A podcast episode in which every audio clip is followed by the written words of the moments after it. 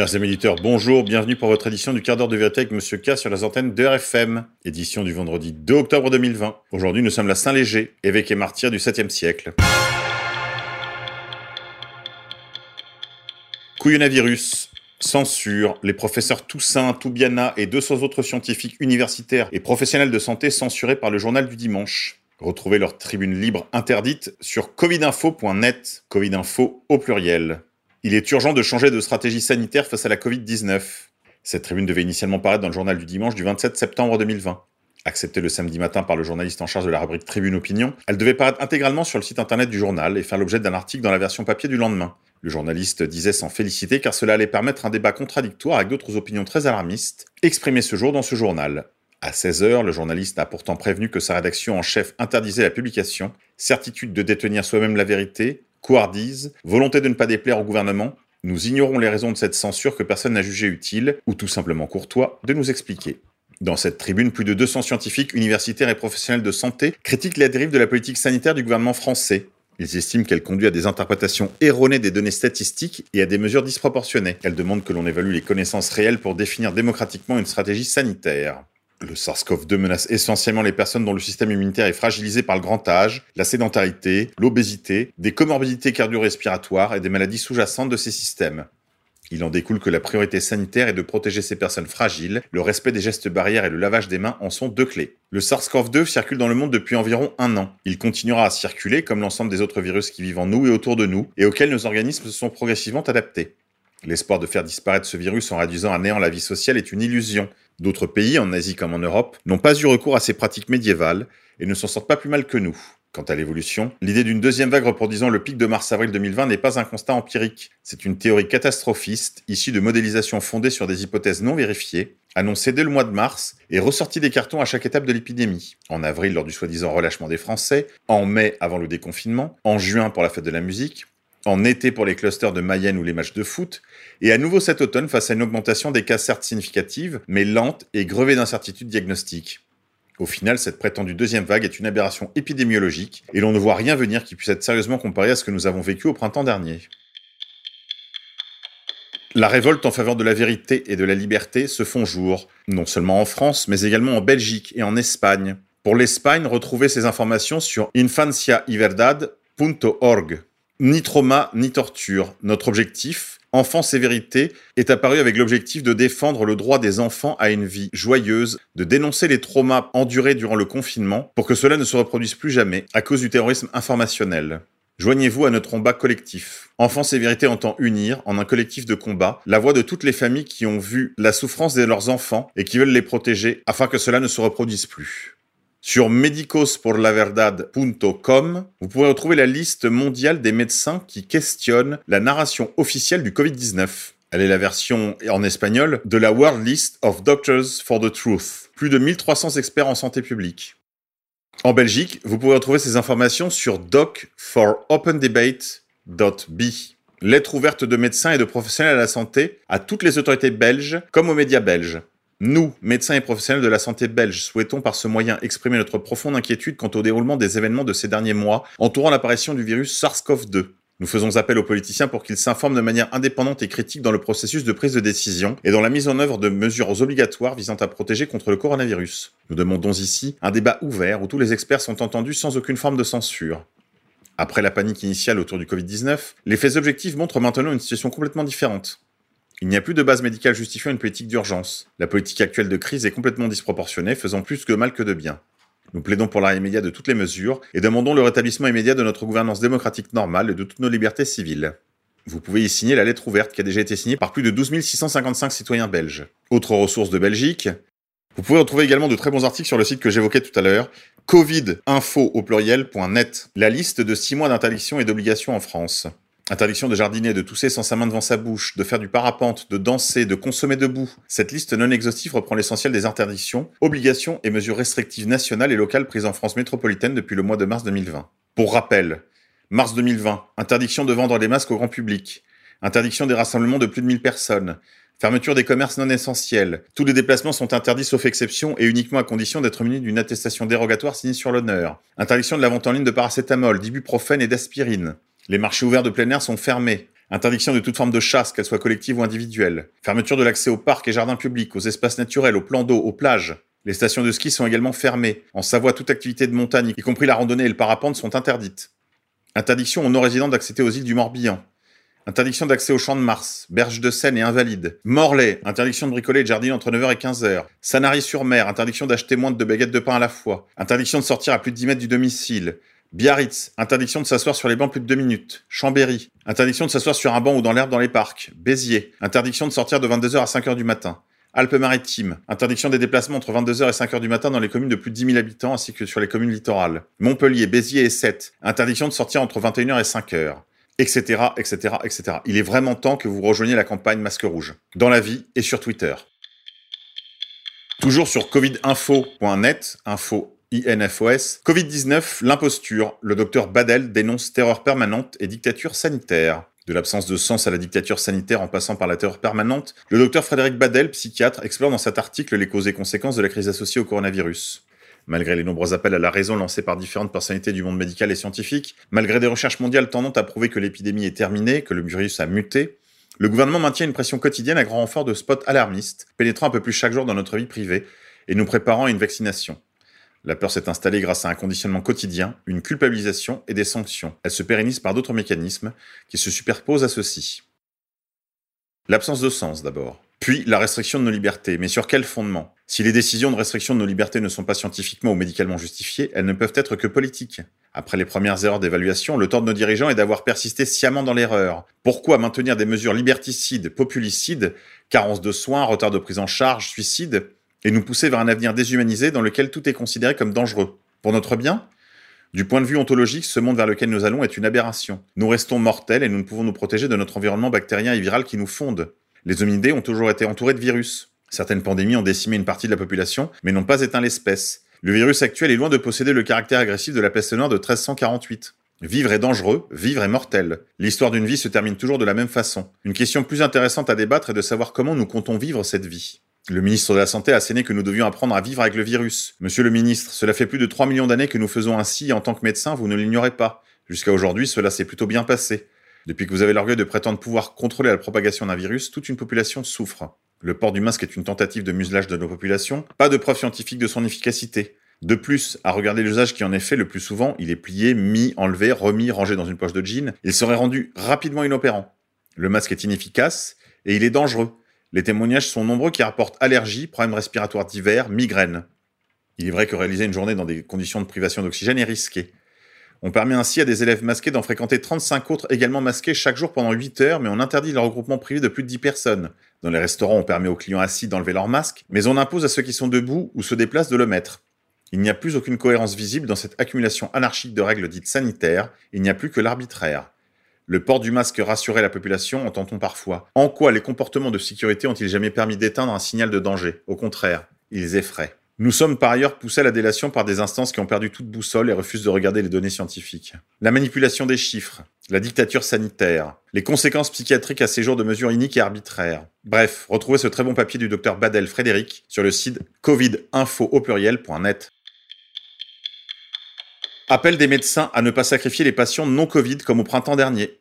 15 médecins aux spécialités diverses comme la chirurgie, les pathologies ou la cardiologie appellent les hôpitaux français dans une tribune publiée ce jeudi à s'organiser pour prendre en charge les patients non Covid. Selon eux, il est impératif de créer des filières Covid et non Covid pour préserver certaines activités. Si l'on ne s'organise pas, le bilan sera plus lourd que le Covid. C'est l'alerte donnée par des médecins signataires d'une tribune publiée par le Parisien ce jeudi 1er octobre. Ils appellent à une organisation des soins prenant en compte les patients Covid et non Covid, afin de pouvoir prendre en charge tout le monde et ne pas reproduire le scénario de mars dernier, où certaines interventions avaient dû être déprogrammées. Des conditions nécessaires et indispensables, autant qu'urgentes à leurs yeux, pour permettre à tout prix, même en cas de saturation des hôpitaux, de pouvoir maintenir l'offre de soins pour un maximum de patients. Enfin, ces 15 spécialistes estiment que le bilan de ces interventions déprogrammées et des cancers non dépistés pourrait être supérieur à celui du Covid. Ne les oublions pas, disent-ils. Oui, bon, malgré le fait qu'ils valident euh, la narration officielle, euh, ces médecins ont entièrement raison. Et il faut absolument prendre en charge les pathologies euh, non Covid.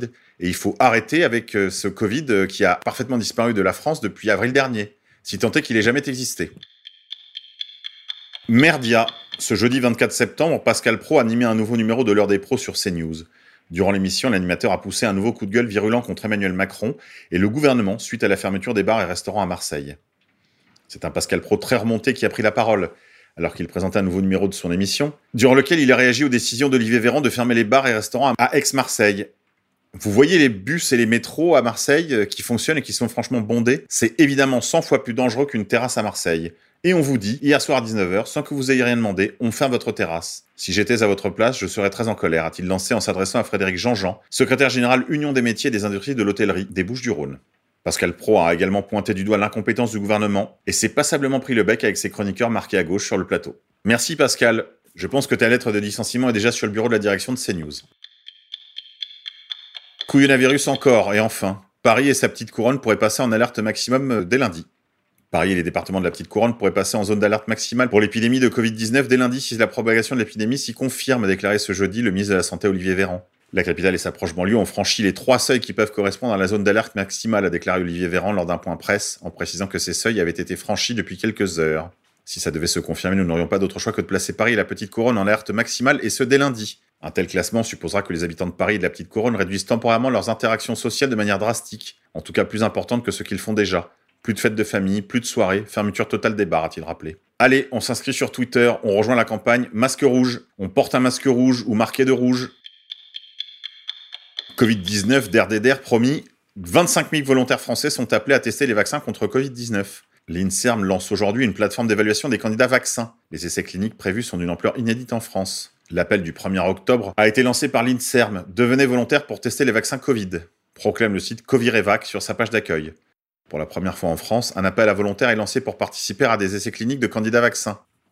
L'Institut espère convaincre 25 000 hommes et femmes de plus de 18 ans à participer à un défi historique aux côtés de la communauté médicale et scientifique. L'internaute est invité à remplir un questionnaire qui permettra aux chercheurs de sélectionner les volontaires en fonction de leurs besoins. Les essais cliniques prévus devraient démarrer d'ici à la fin de l'année et s'étaler sur deux ans. Oh, soyez sûr qu'ils vont les trouver, leurs 25 000 volontaires. C'est plus facile à trouver qu'un mec qui porte un masque rouge. Économie. Philippe Etchebest quand de la restauration tousse, c'est la France qui est malade. Alors que fleurissent des rumeurs sur la possible fermeture totale des cafés et restaurants, le chef en appelle au pouvoir public. Philippe Etchebest dirige à Bordeaux l'établissement étoilé Le Quatrième Mur. Familier des téléspectateurs, cet ancien rugbyman est l'une des personnalités populaires de la haute gastronomie qui prennent la parole pour défendre une profession durement touchée par la crise du Covid-19. Alors que fleurissent des rumeurs sur la possible fermeture totale des cafés et restaurants, il en appelle au pouvoir public. Retrouvez son entretien dans les pages de nos confrères du Figaro. Média. Loire-Atlantique, voleur, violeur. Le département annonce qu'il porte plainte contre Éric Zemmour. Mardi soir, le polémiste avait laissé entendre que les migrants mineurs isolés étaient des voleurs, violeurs et assassins sur le plateau de CNews. Philippe Grosvalet, président du département de Loire-Atlantique, a décidé de déposer plainte contre l'éditorialiste Éric Zemmour pour ses propos au sujet des migrants mineurs isolés. Un sujet qui relève de la compétence des conseils départementaux. Les paroles qu'il a tenues sur un plateau de télévision sont abjectes et racistes, explique Philippe Grosvalet. Elle constitue une véritable incitation à la haine, qui est intolérable et qui porte atteinte aux mineurs dont le département de Loire-Atlantique s'est vu confier la tutelle. À ce titre, notre collectivité va déposer plainte contre ce récidiviste déjà condamné pour injure. Politique étrangère. Au Karabakh, Vladimir Poutine, Emmanuel Macron et Donald Trump appellent à un cessez-le-feu immédiat. Nous condamnons dans les termes les plus forts l'escalade de la violence récente sur la ligne de contact dans la zone de conflit du Haut-Karabakh, ajoutent les dirigeants des trois pays qui coordonnent ainsi leurs efforts diplomatiques pour faire cesser le conflit. Le président français a révélé qu'il dispose d'informations d'aujourd'hui de manière certaine qui indiquent que des combattants syriens de groupes djihadistes ont quitté le théâtre d'opération en transitant par Gaziantep pour rejoindre ce théâtre d'opération du Haut-Karabakh. C'est un fait très grave nouveau qui change la donne, a-t-il ajouté. Le bilan s'élèverait déjà à plus de 130 morts. Chômage. Elior va supprimer 1888 postes en France dans la restauration d'entreprise. Au total, 1260 lieux de restauration exploités par les filiales d'Elior Entreprises et Arpège seront touchés. Le géant de la restauration collective Elior a annoncé ce jeudi la suppression de 1888 postes en France dans sa branche dédiée à la restauration d'entreprise, sinistrée depuis l'épidémie de Covid-19, qui a notamment conduit les grandes entreprises à mettre leurs salariés en télétravail. Justice. Claire Bronfman, condamnée à plus de 6 ans de prison dans l'affaire de la secte Nexium. Elle a refusé jusqu'au bout de renier un homme qui entretenait des esclaves sexuels. Claire Bronfman, héritière de l'empire du spiritueux Sigram, a été condamnée mercredi à New York à plus de 6 ans de prison, après avoir plaidé coupable dans le scandale du trafic sexuel de la secte Nexium. Dissidence. Je vous signale un très bon papier de nos confrères de la rédaction sur le site d'égalité et réconciliation. Derrière la zététique de Jean Bricmont, l'allégeance aux multinationales. Jean Bricmont, cet essayiste belge qui prétend incarner la neutralité et la mesure dans le débat public français, adopte une posture facile de zététicien et de défenseur de la liberté d'expression qui dissimule mal la lâcheté d'un professeur de physique théorique aux affiliations pour le moins douteuses. Vous y retrouverez entre autres les liens avec les réseaux du trotskisme international, de la maçonnerie et de Big Pharma. Dissidence encore, vient de paraître aux éditions Contre-Culture la réédition du procès de Jeanne d'Arc de Robert Brasillac, 156 pages, 14,50€. Sur cette bonne nouvelle, on va se quitter en musique. Aujourd'hui, je vous propose Dirty Old Town des Pogs.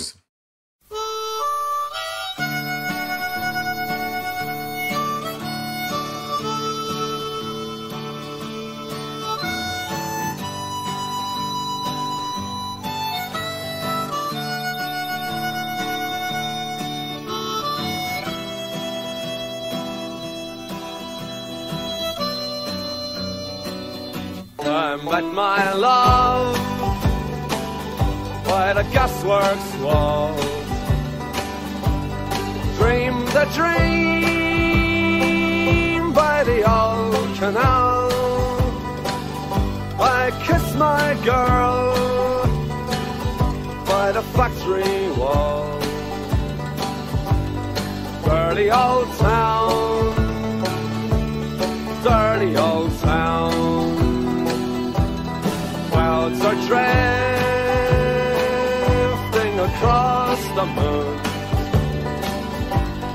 Cats are prowling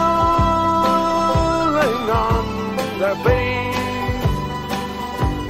Springs a girl from the streets at night. Dirty old town,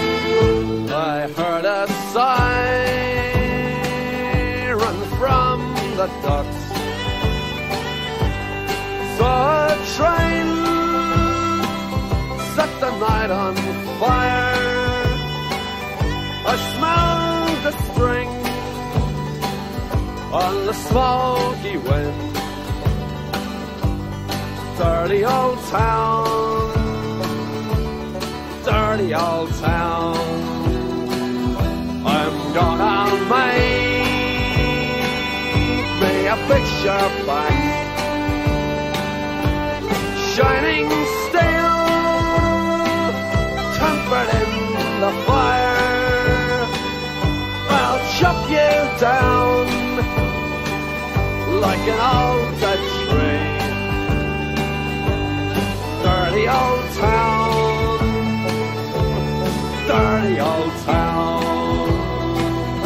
I met my love by the gasworks wall. Dreamed a dream by the old canal I kissed my girl by the factory wall. Dirty old town, dirty old town, dirty old town,